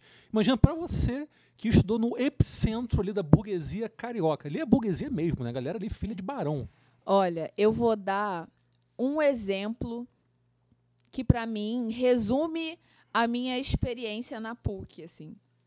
Óbvio, a PUC por ser também uma, uma faculdade católica, que tem os padres jesuítas e ela costuma ter muita bolsa. Sim, então a sim. gente tinha uma quantidade esmagadora de bolsistas e a gente ia meio que se apoiando psicologicamente Aham. para chegar ao final da formação.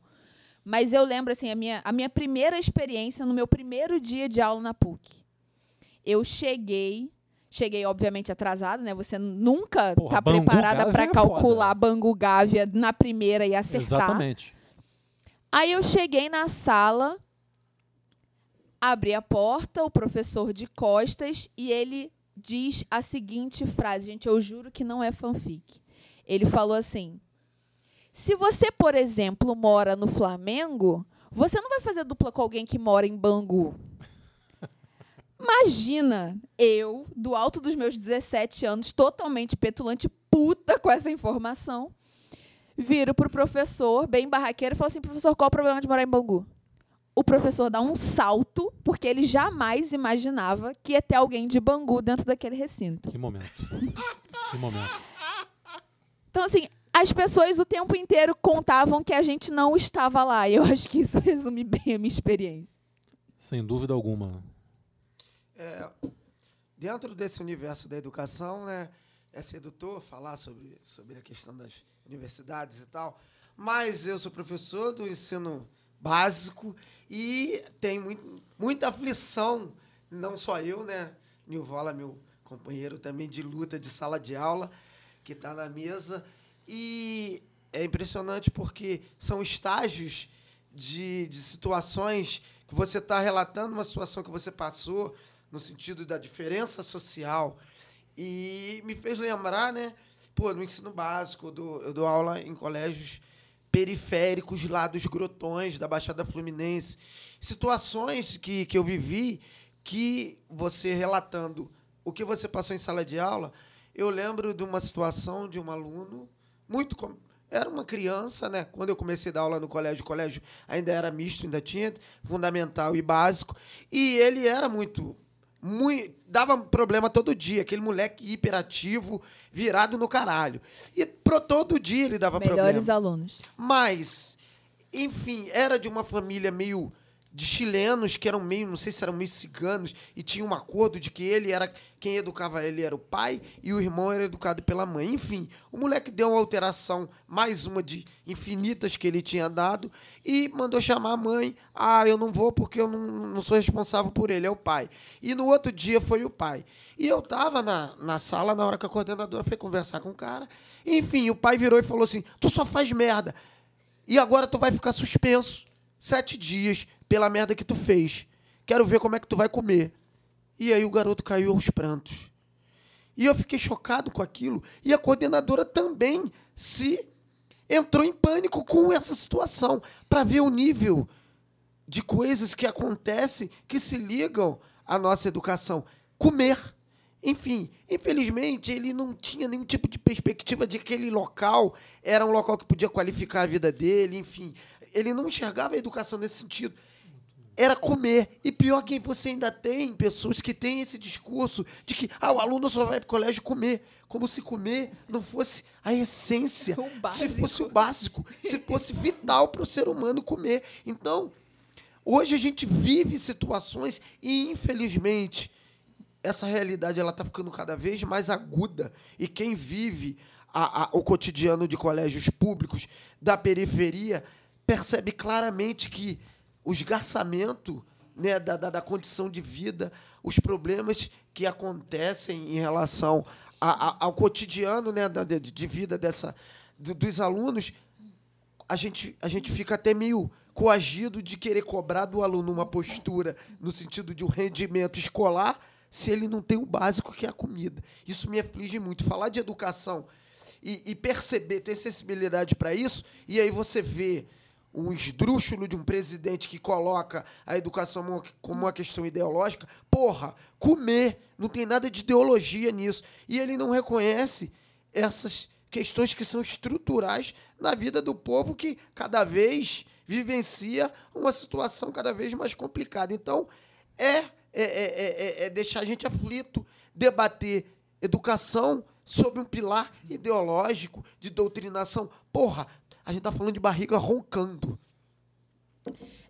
Eu acho que isso tem muito a ver com o que eu falei sobre também a gente não estar preparado para receber as pessoas, né? É nesse momento que a gente percebe os nossos próprios privilégios, assim. É, eu passei por uma situação parecida com a sua uma vez quando eu estava fazendo trabalho voluntário num lugar chamado Gastromotiva. É um lugar que serve comida para pessoas em situação de rua. E aí você, tipo, os chefes fazem reaproveitamento de comida e a gente que é voluntário trabalha como garçom para eles, né? Faz um jantar de gala e tal. E aí foi uma família e a família estava me contando super feliz que a filhinha tinha acabado de entrar na escola. E aí eu perguntei para a menina, nunca me esqueci. Falei, Cláudia, e aí lá na escola, o que que tá tendo de bom, o que que tá tendo de legal e tal? Aí você pensa que ela vai falar os amiguinhos, o brinquedo, a professora. Ela falou assim: tem almoço.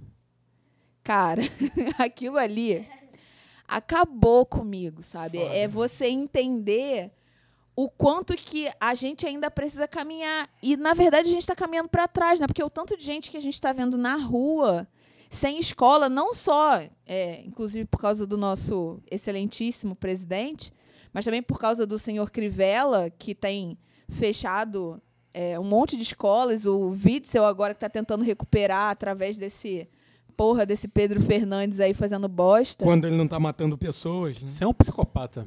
Assim, é, a gente tem todo um sistema que está nos negando a educação, né? Porque, inclusive, quem não é educado e quem tem fome vota em troca de qualquer coisa. Então, é, é de fato a gente regredir para que a gente possa cada vez mais fazer péssimas escolhas. Acho que o que a gente, o projeto, né, que sempre foi não ter educação, está sendo aprofundado agora de novo, porque eles precisam de mais seres não pensantes que nem descubram que três chocolatinhos e meio não é 35% de 100 chocolates. É, essa a fala do, do Adriano e da Roberta é, remetem a uma, a uma coisa que, que é mu- muito complicada, né? Que, que assim, a gente tem todo, toda essa questão social que envolve a educação. E, e além disso tudo, o, o, o professor ele enfrenta toda essa realidade, é, fica impactado, como, como o Adriano falou, que ele né, deu esse relato, que ele ficou impactado com, com essa situação. A Roberta também né, deu o relato dela, que ela ficou impactada. E assim, tem é, é, essa situação que a, gente fica, a gente sofre, né, porque o, o, o professor não, não, não é uma máquina que ele vai ali, entra na sala de aula, dá a aula dele, pronto, acabou, bate o ponto, vai embora e pronto, acabou. Não. O professor é um ser humano, carne, osso, né, coração, Então ele vai ali, ele sente junto com o aluno, ele sente o problema. E aí o, o que, que acontece? Além disso, o professor ainda é perseguido em sala de aula. Persegu... Hoje em dia, o professor é perseguido e está sendo estigmatizado pela sociedade, por vários segmentos da sociedade. né? É, hoje em dia, querendo ou não, muitos responsáveis estão acusando professores e professoras de doutrinarem alunos. Né? Estão falando em comunismo, em esquerda, sem nem saber que porra é essa. Então, o seguinte, é. Então, o seguinte, é. A gente tem que parar com isso. Cara, a gente tem que entender que o professor, muitas vezes, ele vai detectar que o filho do pai e da mãe que está trabalhando, ele tem um problema, tem uma deficiência visual, tem um problema de, de visão, antes, de, antes do pai e da mãe saber que tem. Tem um problema auditivo antes do pai e da mãe perceber. Às vezes tem, um, um- um- tem algum, uma- alguma deficiência de, de, de, de algum problema de, de aprendizagem antes de, antes de qualquer um da família perceber. É o professor e a professora que fica sabendo, que percebe. É a escola que percebe isso.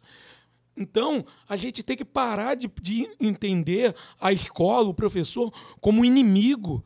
Cara, e vocês estão. E aí, vocês, eu estou dizendo, a sociedade, estão tratando o professor como inimigo baseados em imbecis. Imbecis que estão levando vocês a entenderem o professor e a professora como inimigos. Vamos parar de perseguir o professor, a professora, a educação, a universidade pública né, como inimigo. A educação não é inimiga de ninguém, pelo amor de Deus. Vamos parar. A educação é tá aqui é para levar a- o país a um, a um rumo melhor. Não é, não é a porra de um presidente idiota. Não, não são esses seguidores imbecis que falam em ódio, falam em morte.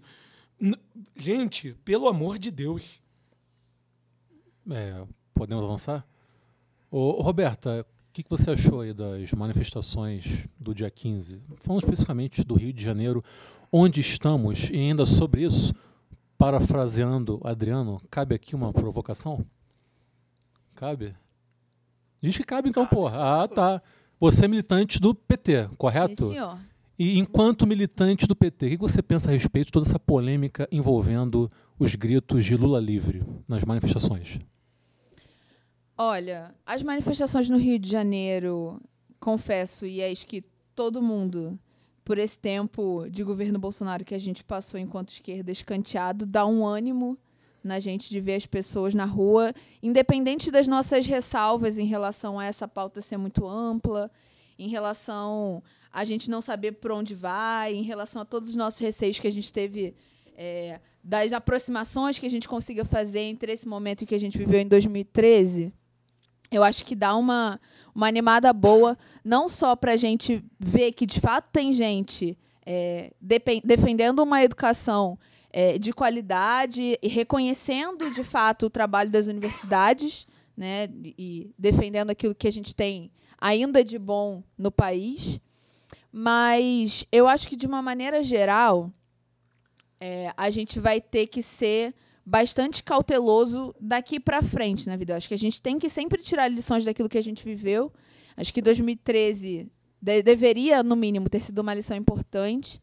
E eu acho que falta para todos nós da esquerda é, um pouco mais de baixar a cabeça, dialogar honestamente e construir uma pauta em cima daquilo que de fato nos une, assim. Entretanto, aceitando a provocação de vocês, eu acho que não tem como falar de educação, como eu já disse logo no começo do programa, sem falar do Lula. Do cara que mais construiu universidade nesse país e que hoje está preso. Do cara que é o símbolo também da educação que foi presa. Então, eu acho que assim, a gente precisa compreender que o Lula preso fez parte do processo de golpe que levou até essa crise na educação, até esses cortes na educação. Sabe? Essa fixação do Bolsonaro, e aliás, da família inteira Bolsonaro com o Lula, não é à toa, sabe? Freud explica? Talvez, mas assim. Não é à toa que o Bolsonaro chega para tentar justificar esse bando de corte que ele fez na educação, quando as pessoas vão para a passeata com um vídeo do Lula falando de corte. Porque ele sabe que é o Lula que consegue estabelecer diálogo com a população. A gente tem que compreender nesse momento, independente das nossas divisões, que o Lula é mais do que uma figura só partidária. Ele representa um monte de movimentação que foi tirada. Ele era o cara que tinha mais possibilidade de vencer as eleições de 2018. Então, assim, é, eu acho que nessas manifestações da educação cabe todo o caldo da esquerda. Eu acho que tem que ter Lula livre, sim. Eu acho que tem que questionar por que a Marielle morreu, sim. Eu acho que a gente precisa, sim, levar todo o caldo da esquerda para que essa nossa divisão, seja Lula livre, seja Marielle, seja Ciro, não nos impeça de mais uma vez a direita levar o rescaldo, levar todo esse rescaldo de gente que foi para a rua para a direita, sabe? Eu acho que a gente precisa unificar, baixar a cabeça, pegar todas as nossas pautas que são comuns, porque eu duvido que exista desacordo sobre isso, que não seja uma questão egóica e construir, de fato, uma manifestação que carregue as pessoas para a esquerda, que debata sobre a esquerda. Porque senão a gente já sabe que a grande mídia tem um poder infinito de fazer essas pessoas virarem para a direita. A gente já viu isso uma vez, a gente não pode ser inocente dessa vez de novo. Não podemos repetir 2013, né? Resumo da ópera. É, e aí, voltando, falando da, da, da educação num aspecto mais amplo, é, e frisando dentro dos marcos do capital, eu não estou nem falando, né, só tentando é, aprofundar um pouco no sentido de tentar traçar um cenário do que a gente vive hoje, que para deixar um, para evidenciar um pouco a loucura que é esse, o governo Bolsonaro, que ele se apropria do tema para falar simplesmente no nível de papo de botequim, porque o, o que a equipe do Bolsonaro e o Bolsonaro faz com a educação é sempre falar o que eles acham e, e beber numa fonte esdrúxula, louca, lunática de que é, a educação brasileira é doutrina para a militância e que o nosso problema é tirar essa doutrinação e aí tudo se resolve. Então, para Quem quebrar, é, para quebrar um pouco disso, é, vamos se ater dentro dos marcos do capital no sentido de eficiência. Como é que tá com índice, com por exemplo, a gente vive um problema sério do Fundeb, que esse ano precisa ser discutido com o Congresso. E o governo fica dando cabeçada, trocando as pessoas, eh, eh, botando cada vez mais eh, eh, eh, eh, lunáticos. E esse, esse debate não se estabelece. E o Fundeb, ele garante, ele atinge 40 milhões de alunos em todo o país. A educação básica é o financiamento do ensino básico.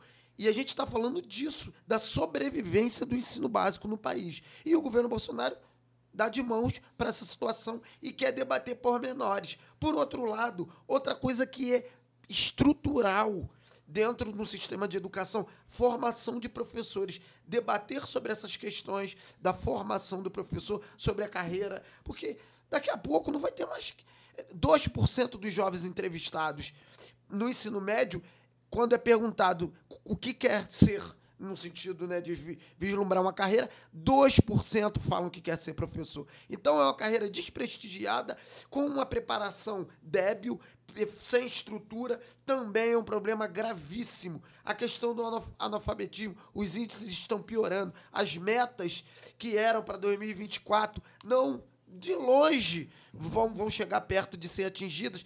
Então a gente está falando no sentido de minimamente um projeto dentro dos marcos do capital. O governo Bolsonaro é tão esdrúxulo que ele não fala nem disso. Ele não, não apresenta, olha só, tem essas metas aqui que foram tiradas, enfim, por especialistas. Vamos perseguir isso aqui e vamos tentar montar um projeto dentro dessas. para perseguir a, a execução dessas metas. Nem isso eles falam. O debate é simplesmente a questão da doutrinação. Eu, como professor de sociologia e filosofia, fico sou a figura, né, que estou no olho desse furacão, porque se tem um câncer, né, que, que, que está tentando promover a metástase da ideologia nefasta que está levando esse país para o buraco são os professores, sobretudo de humanas, de sociologia, filosofia e história. Então nós somos essa essa bactéria que está corroendo as bases né, da estrutura do Brasil dentro dessa perspectiva desse, desse governo maluco.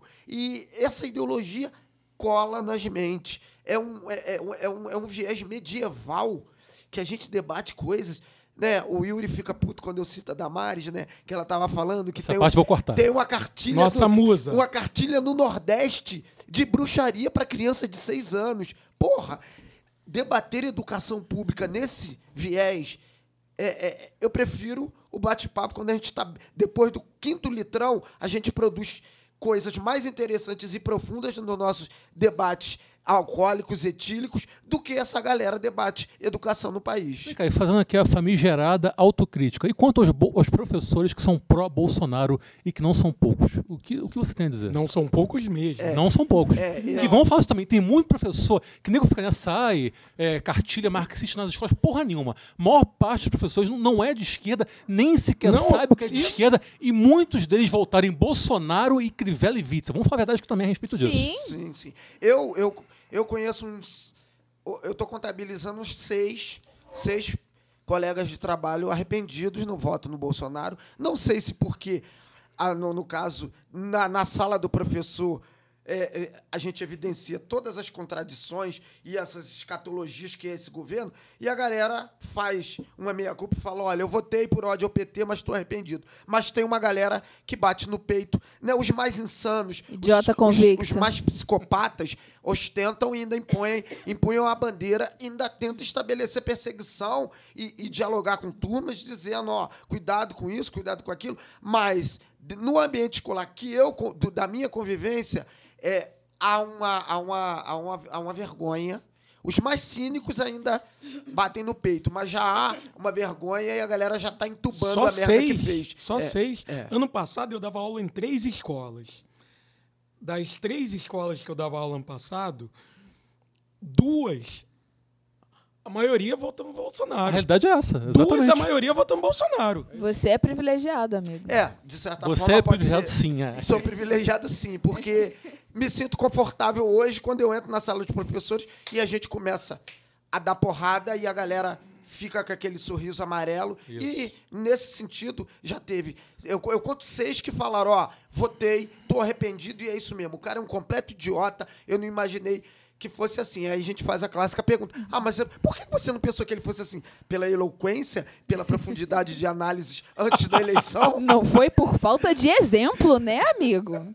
Eu vejo a maioria fingindo que não votou. Aquele clássico comportamento, vocês vão fingir que não é comigo. Sim, Essa é a sim. vantagem de não ter firmeza ideológica, né? Você pode ser cara de pau e simplesmente fingir que não é contigo, que você não votou no cara. Eu vejo isso em relação ao Bolsonaro e ao Crivella. Não, a Moedo já pode pedir recontagem de voto, que o que tem de gente que disse que votou nele ultimamente. Mas e- esse cara vai crescer ainda. É é- esse não é o momento para debater isso, mas esse filho da puta vai. Acho que o Partido Novo vai crescer muito ainda. Porque eu vejo muita gente pobre comprando esse discurso nefasto do empreendedorismo, cara. Isso Não, me eu- preocupa muito. Eu também acho, até tenho um acordo com isso, mas eu acho que se eles continuarem dando é, certos tiros no pé, como eles colocam um processo para você ser candidato a prefeito que custa 4 mil reais e eles não te devolvem esse dinheiro se você não passar nesse processo seletivo, eu acho que vai ser bem difícil se identificar com esse partido. É. assim. É isso. O Brasil não briga bebê? Avancemos. Eu bebo sim, estou vivendo.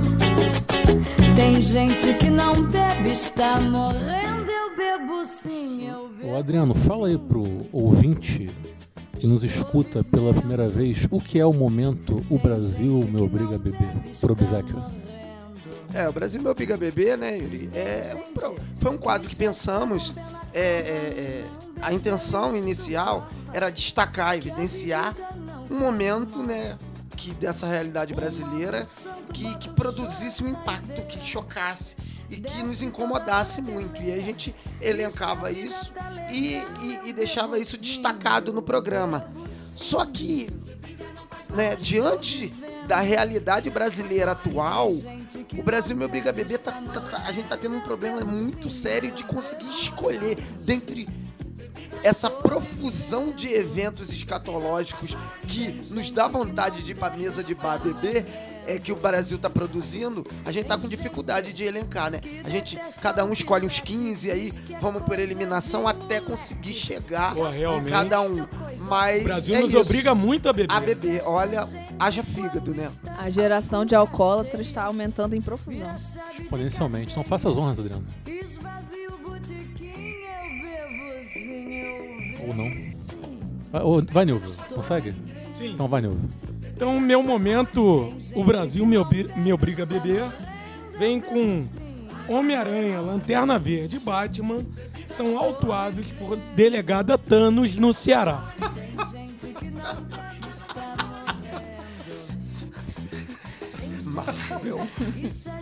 Homenagem a Yuri Freire. Pegando a carona em Vingadores Ultimato, três homens que se fantasiavam como os super-heróis Homem-Aranha, Lanterna Verde e Batman para participar de um trem da alegria na orla de Fortaleza, no Ceará. É o Carreta Furacão, né? foram presos nesta segunda-feira e autuados pela delegada Malak Waked Thanos. O trio foi flagrado com uma arma, munições e coletes da Polícia Militar do Estado. Maravilha. Vai lá, Adriano. É, o, meu, o Brasil me obriga a beber. É, o renascimento de uma figura que já, que já passeou pela, pelas páginas dos jornais aí, ostentando todo o seu poder, estava meio é, é, hibernando e voltou com força total. O senhor Aécio Neves da Cunha, numa na Comissão de Relações Exteriores da Câmara, é, ele cobrou uma postura ética, né, como em- empunhando a bandeira, né, da anticorrupção, que, né, cobrando da, da, da secretária da Apex, a Agência de Promoção à Exportação, que fez um Twitter, né, é, é, fazendo uma denúncia sobre alguns conchavos que estavam, estavam ocorrendo e ela combateu isso e ela foi mandada, né, ela foi dispensada pelo governo Bolsonaro e Aécio Neves, né, do alto da sua da sua da sua postura, Firmeza de da sua caráter. firmeza de caráter, da sua índole, se viu no direito de cobrar ética e cobrar, né, num, num, rompante anticorrupção, que ela é, é, fosse convocada pela, pela comissão para responder sobre essas denúncias que ela fez em relação aos conchavos que estavam acontecendo na Apex. Então, né, Aécio Neves, um, um homem que impõe, que está empunhando a bandeira Um baluarte Contra- da anticorrupção. da- contra a corrupção só nos obriga e nos dá sede de álcool. Então é isso. Eu não trouxe nada por esse momento. Vamos para a trincheira cultural. Quem começa? Começa aí, Novola. Então, então eu trouxe também para homenagear Yuri Freire, já que ele não gosta de filmes com alguma referência a quadrinhos. Eu trouxe Não, depende do filme. Brightburn. É um Brightburn, o Filho das Trevas. É um filme de terror produzido por James Gunn. James Gunn, diretor de é, Guardiões da Galáxia 1 e 2. E o filme, ele. O longa imagina o que aconteceria se uma nave caísse na Terra com um bebê. Contudo, ao invés da criança se tornar um herói no estilo Superman, ela se transforma em algo muito mais ameaça- ameaçador. Uma espécie de um. Ao invés de se tornar um super-herói, se tornaria um monstro, um assassino. Então, é, é- seria um. Se tornaria um bom sominion. Quase. né? Então é isso. Superpoderes. Isso, um bolsominion com superpoderes. Deus me livre. Já tá ruim do jeito que tá. É isso? É isso. Deixa eu ir então agora. Ah, o filme estreia Ah, vai. dia 24 de maio. Deixa eu. Não, vai, Roberta, vai, vamos. Bom, a minha dica não é uma dica nova, na verdade, nas trincheiras culturais. Mas vale dica velha É, também. tem a ver com uma pessoa que já foi criticada nesse programa. Quero deixar aqui, inclusive. Ih, polêmica. Robert Pattinson? Denúncia. Minha indignação, apesar de concordar com a crítica Ciro do Gomes? filme do Spike Lee. Ah, Um dos meus diretores favoritos. Adoro Spike Lee. não, E enquanto mulher negra, eu queria recomendar especialmente o She's Gotta Have It, né? Nas duas versões. O filme de 86, que é um filme excelente, acho que traz muito debate para mim, tem uma profundidade, uma estética eh, e uma história realmente não só surpreendente, mas delicada, que abre o pensamento das pessoas para diversas outras percepções acerca de relacionamento, acerca da mulher, acerca de vários perfis de masculinidade, de construção do machismo. Mas a série também que foi lançada há dois Sim. anos atrás, que é excelente e a partir dessa mesma perspectiva do X Gora Heft, com os mesmos personagens, constrói uma série de debates atuais e é maravilhosa, incrível. Então, qualquer um dos dois ou os dois assistam, assim, abre a cabeça para uma série de debates Tá no Netflix, não é isso? Os dois estão no Netflix. Isso. Eu vou indicar. Essa semana saiu um teaser trailer. Tá na moda agora essa coisa de teaser trailer. Na verdade, o teaser trailer é um trailer menor, geralmente um minuto. Do filme novo do Gabriel Mascaro, diretor pernambucano, um grande representante desse cinema pernambucano, do qual eu sou grande fã Maravilhoso. e admirador. O Divino Amor. Porra. E eu tô bem, bem, Super trailer. Tô bem esperançoso com esse filme. Filme que se passa num futuro distópico não muito distante, em que o Brasil foi dominado de vez pelas seitas neopentecostais. Então, baseado nisso, eu vou indicar dois filmes anteriores dele. Um é o documentário Um Lugar ao Sol, de 2009, em que ele entrevista. Calma, Nil, deixa eu falar. Em que ele entrevista alguns moradores de coberturas luxuosas no Rio de Janeiro, Recife, em São Paulo, uma cambada de burguês safado.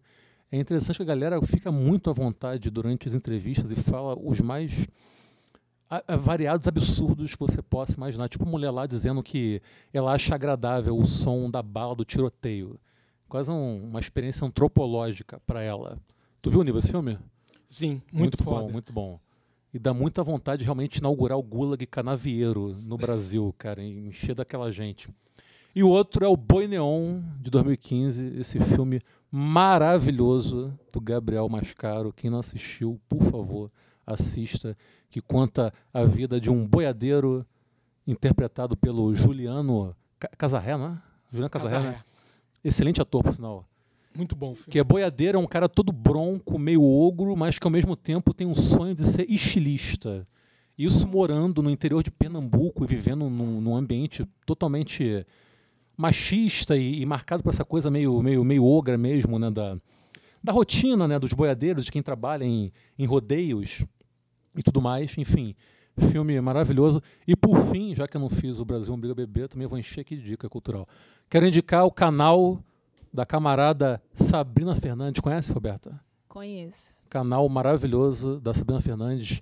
Ela que é economista e doutora em sociologia, feminista, marxista e tem vários vídeos interessantíssimos e muito didáticos sobre marxismo, conjuntura política e os mais variados temas. Ela esteve inclusive na Palestina recentemente, fez um vídeo muito bacana sobre a questão palestina. Então, procure no YouTube Sabrina Fernandes Tese Tese 11. 11. Maravilhoso canal. Vai, Adriana.